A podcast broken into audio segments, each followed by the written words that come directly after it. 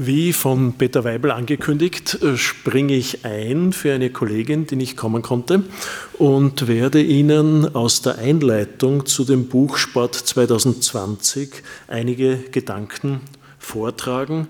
Äh, Sie werden sehen, es beginnt mit einer kleinen Erzählung. Das ist auch ein Grundprinzip dieses Buches, das über Strukturen, Bedeutung des, der heutigen Sportwelt und ihre gesellschaftlichen Auswirkungen geht. Am 11. April 2017, kurz nach 7 Uhr abends, fährt ein dunkler Bus vom Hotel L'Arrivée im Dortmunder Stadtteil Höchsten ab. Er transportiert Spitzensportler. In der Einschätzung von Kennern, insbesondere eines Gastes im selben Hotel, rollt vor allem ein Marktwert von mehreren hundert Millionen Euro aus dem Luxusressort. Das mit vielen Reklamesprüchen und einem schwarz-gelben Emblem versehene Gefährt kommt nicht weit. An der Straße explodieren drei Sprengsätze mit Stahlstiften. Sie waren in einer Hecke versteckt und gegen die Fußballmannschaft des BVB gerichtet. Todesopfer sind nur deswegen nicht zu beklagen, weil die stärkste Bombe so hoch angebracht war, dass sie über den Bus hinwegsauste. Die Stars erleiden ein schweres Trauma, einer trägt, wie auch ein Polizist, körperliche Verletzungen davon. Das Team und die Betreuer sollten zum Heimspiel im Viertelfinale der Champions League gegen den französischen Meister AS Monaco. Im Signal Iduna Park warten die Fans vergebens auf das Match. Das frühere Westfalenstadion trägt nun den Namen dieses Konzerns für Finanzdienstleistungen und Versicherungen. Das bringt dem Verein geschätzt 5 Millionen Euro pro Jahr.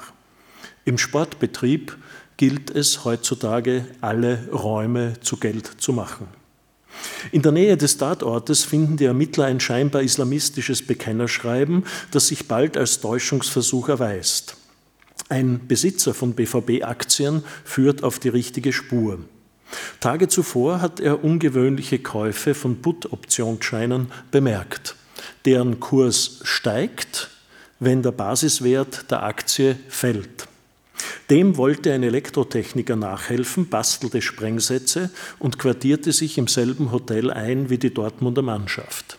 Wäre die Elf ausgeschaltet und zumindest ein beträchtlicher Teil des Marktwertes vernichtet, würde die Aktie ins Bodenlose sausen. Mit seinem Einsatz von 44.300 Euro wären über 500.000 Euro zu holen, kalkulierte der Finanzberserker. Tatsächlich verzeichnet die Aktie nach dem Anschlag geringe Verluste. Der Attentäter steckt knapp 6000 Euro als kurzzeitigen Gewinn ein. Die Polizei forscht ihn aus, verhaftet ihn. Die Anklage lautet auf versuchten Mord aus Habgier. Er habe eine große Medienwirkung erzielen wollen, erklärt der Geständige. Die Sprengsätze, die im Dienst einer Finanzspekulation gegen Leib und Leben von Stars sowie gegen die ökonomische Basis eines Spitzenvereins explodierten, sehen einige kritische Beobachter des heutigen Fußballbetriebs als schlimmen Höhepunkt der Neoliberalisierung im Sport. Das Publikum ist Konsument.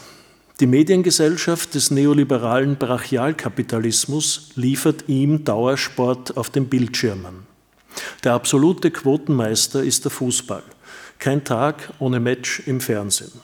Für doppelt Spielsüchtige, Sport und Tipp kommt das Angebot digital rund um die Uhr ins Haus. Oder sie begeben sich in die Lokale dieses Marktes, auf dem immer die Anbieter gewinnen. Selbst in kleinen Städten haben große Wettbüros eröffnet. Dort kann weltweit auf fast jede Disziplin, auf fast jede Phase der Matches gesetzt werden. Vor Direktübertragungen und in der Pause blenden manche Sender die Quoten ein. Wetten ist unser Sport, lautet der Werbeslogan einer Firma, die derart klar ausdrückt und im Spot vorführt, dass der Mensch ein Kunde ist. Man sieht Männer auf dem Sofa, Smartphones in Händen. In Bewegung geraten sie nur bei der Gewinnbegeisterung. Es erscheint geradezu als Sinnbild der herrschenden Ökonomisierung. Die Konsumenten sollen die Wettkassen und die Arenen füllen, medial manipuliert, gegebenenfalls unter sozialem Zwang.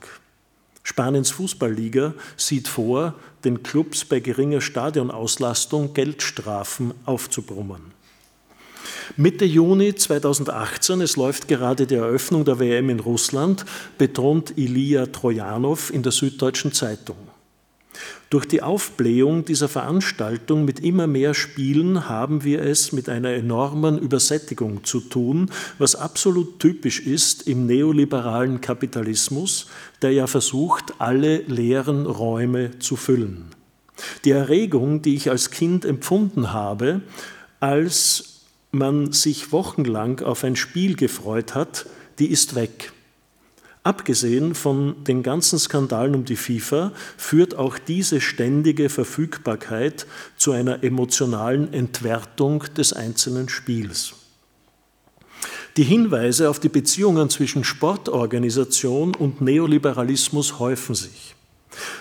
Die propagierten Werte der Ökonomen-Netzwerker von der Mont Pelerin Society, auf deren Theoriemacht die heutige Wirtschaftsordnung steht, sind gut auf die Körper im Stadion zu übertragen. Wettbewerb, Gewinnmaximierung und Eigenverantwortung. Der absolute Glaube an den freien Markt der mit unsichtbarer Hand alles lenke und jedenfalls ein Gleichgewicht von Angebot und Nachfrage schaffe, passt zum Neofeudalismus der Verbände, insbesondere der FIFA und des IOC. Der besten Situation erfreuen sich die Herren der fünf Ringe, die sich mit dem weltweit bekanntesten Logo vermarkten. Der Vertrag, den Sie am 1. November 2000 mit der Schweiz geschlossen haben, gewährt Ihnen das Privileg eines Ausnahmestaates, der im juridischen Sinn zugleich innerhalb und außerhalb des eidgenössischen Gemeinwesens waltet. Dazu verfügt das IOC über eigene Identitätsdokumente und Insignien. Es handelt unter einer eigenen Flagge, einer eigenen Hymne, einer Charta als eigene Verfassung ohne Gewaltenteilung. Ihr autoritätsbetonter Schlüsselsatz setzt fest, die Entscheidungen des IOC sind endgültig. Eine derartige Vereinigung, die globalen Konzernen gleicht und keinerlei staatliche Einmischung zu befürchten hat, stellt geradezu das Idealbild neoliberalen Wirtschaftens dar. Allerdings blieb dies lange hinter der humanitären moralischen Kulisse verdeckt, die ständig die Behauptung der Friedensmission vorschiebt. FIFA und IOC haben sich ihr eigenes neofeudales System ausgebaut, das auf einer zweiten Ebene von den nationalen olympischen Komitees und im Grunde auch von den internationalen Sportverbänden übernommen wurde. Kontrolliert wird es im Kern mittels entsprechender Zuwahl. Wie bei einer ritterlichen Tafelrunde bestimmen die Mitglieder, welche Gefolgsleute sich ihrem hehren Kreis hinzugesellen dürfen. Ämter, Funktionen und vor allem die Ausrichtung der Spiele vergeben die Sportfeudalherren wie Lehen. Der Fürst behält alle Rechte und streicht den größten Teil der Erträge ein. Lange hatten die zur Bewirtschaftung nötigen Untertanen, die Sportlerinnen und Athleten, kein Mitspracherecht, waren folglich, wie die Produzenten im klassischen Feudalismus, die Bauern, von der Organisationsgestaltung ausgeschlossen.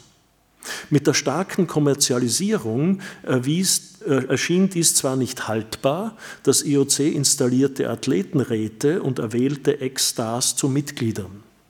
Eine politische Meinungsäußerung untersagt es jedoch den Aktiven innerhalb seines Territoriums nach wie vor. Im Licht seines Systems und seiner Geschichte entspricht das IOC durchaus der von Jürgen Habermas festgestellten Refeudalisierung der Gesellschaft. Sie äußert sich darin, dass Öffentlichkeit bloß inszeniert wird, dass Verbände ihre eigenen Interessen als Interessen der Allgemeinheit deklarieren dass unabhängige Kontrolle von außen unterbleibt. Den Herren der Ringe und des runden Leders verschaffen die Medien die nötige plebiszitäre Zustimmung. Dauersport im Fernsehen sorgt für die Spannungsreize der Massenunterhaltung. Das System beruht auf einer gegenseitigen Abhängigkeit mittels TV-Geldern und Quoten, sodass es zur Hofberichterstattung tendiert. In seinem Aufsatz Refeudalisierung der Ökonomie gibt Sieghard Neckel einiges zu bedenken, das durchaus auch für die Zustände im internationalen Sportbetrieb und für dessen gesellschaftliche Funktion gilt. Verbandsfürsten und Helden der Arena verhalten sich wie die ständisch privilegierte Managerklasse. Charakteristisch für die Refeudalisierung seien Polarisierung und Verfestigung sowie Ungleichheit der Vermögensverteilung. Eine Polarisierung der Gesellschaft erleben wir gerade nicht nur in Europa und den USA. Weltweit durch den immer stärkeren Nationalismus in den Stadien und vor den Bildschirmen. Da sich die Aussagen der neoliberalen Vordenker und der Sportmächtigen frappant ähneln, lassen sich ähnliche Vorstellungen und Interessen annehmen. Wie Milton Friedman misstrauen Herren der FIFA und des IOC einer demokratisch kontrollierten Vorgangsweise. So wetterte Thomas Bach über eine per Volksabstimmung verhinderte Olympiabewerbung, ein Bürgerbegehren sei wohl nicht tauglich, Großprojekte zu legitimieren. Die Montpellerin Society und die großen Sportverbände funktionieren sozial und gruppendynamisch auf die gleiche Art, als säkularisierte Sekte.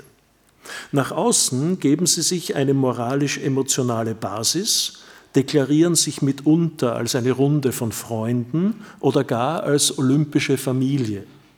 Das Beziehungsnetz bedarf fortlaufender Institutionalisierungsarbeit, ein starker Diskurs begünstigt das Aktionsprogramm. Allerdings widersprechen die Strukturen des internationalen Sportbetriebs den 1947 in Punkt 1 des Montpellerin-Entwurfs stehenden Grundsätzen, dass ein effektiver, kompetitiver Markt die hauptsächliche Agentur zur Lenkung wirtschaftlicher Aktivitäten sei. Als Monopolisten geht es den Verbänden besser. Sie haben keine Konkurrenz zu fürchten, außer jene von anderen Sportarten oder Events.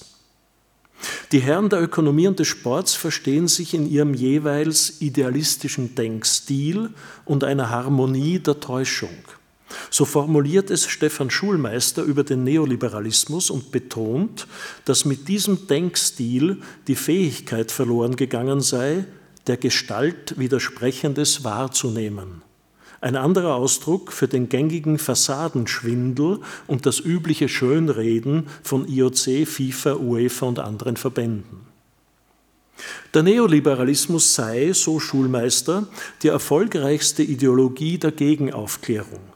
Er führt die Menschen in die von Immanuel Kant zitierte selbstverschuldete Unmündigkeit, in dem Fall in die Marktreligiosität. Dabei helfen die Sportartikelindustrie, das immense mediale Sportangebot und vor allem Dutzende Sportkanäle im Fernsehen mit einer Art Stadionreligiosität die Unmündigkeit zu verschleiern und akzeptieren zu lassen. Zudem hat die langzeitige Herrschaft der Montpellerin-Dogmen über die ökonomische Entwicklung Einfluss auf Denken, Sprache und Verhalten genommen, indem einer Nutzenmaximierung das Wort geredet und eine Solidarisierung hintangestellt wird. In gängigen Phrasen blitzen diese Einstellungen auf, die unter der Herrschaft des Denkstils oft als alternativlos behauptet werden.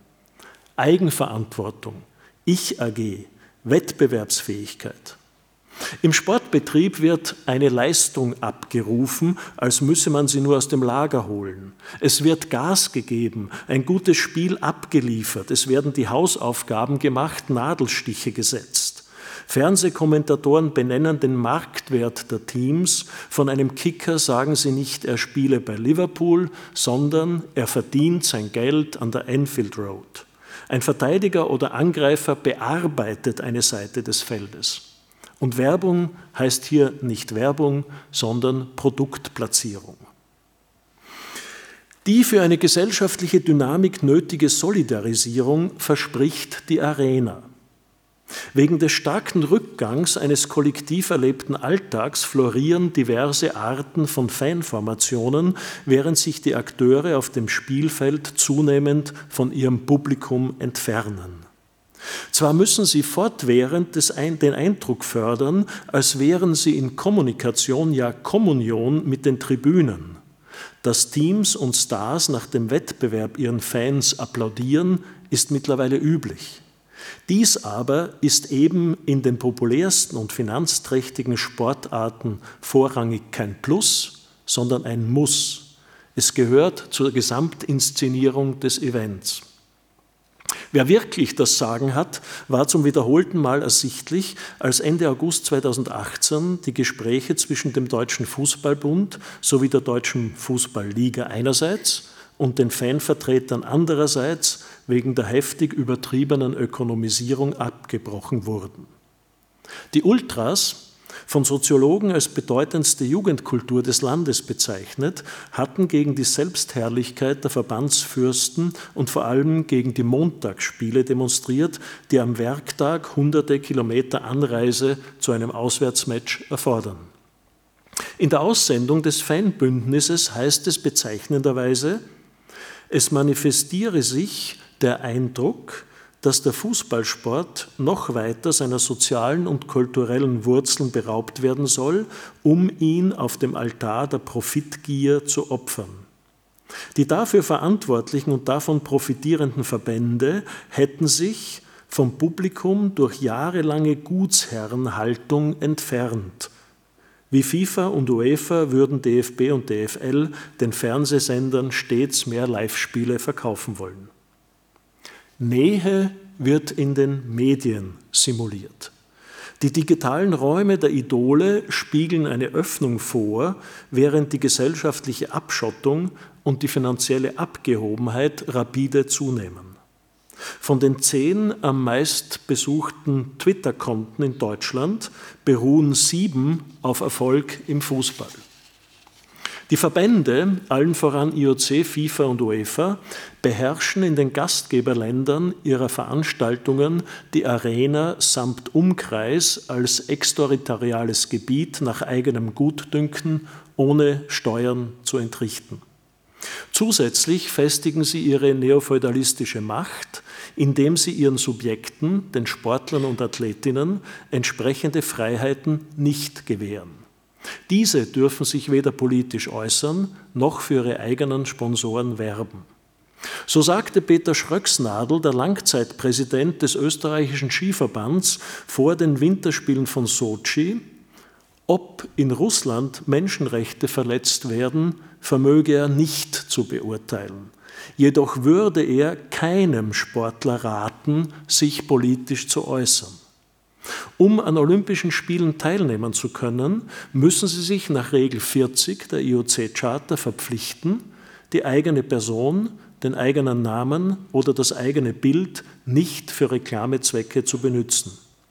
Über diese Regel 40 ist beim deutschen Bundeskartellamt eine Beschwerde wegen Missbrauchs einer marktbeherrschenden Stellung anhängig. Das Monopol der Verbände ist offenbar rechtlich nicht unproblematisch, wie Juristen betonen. Nach Artikel 102 Absatz 1 des Vertrags über die Arbeitsweise der Europäischen Union sei die missbräuchliche Ausnutzung einer beherrschenden Stellung mit dem gemeinsamen Markt unvereinbar und verboten. Während Arbeitnehmer, Konsumenten und Mieter gegenüber ihren Vertragspartnern grundsätzlich geschützt seien, so scheint beim Sportler in Bezug auf Sportverbände das Gegenteil der Fall zu sein, betont der Jurist Andreas Thomasser in seinem Buch über den Verbandsuntertan, den er als Opfer des Lehrbeispiels sieht, wie sich oligarchische Spezialinteressen über Jahre hinweg im Staat, in der Politik und in den Medien durchzusetzen vermochten. Der weltweite Sportbetrieb trägt zu Strukturen und Verhaltensweisen bei, die nicht nur an sich bedenklich sind, sondern sich auch gesamtgesellschaftlich ungünstig auswirken.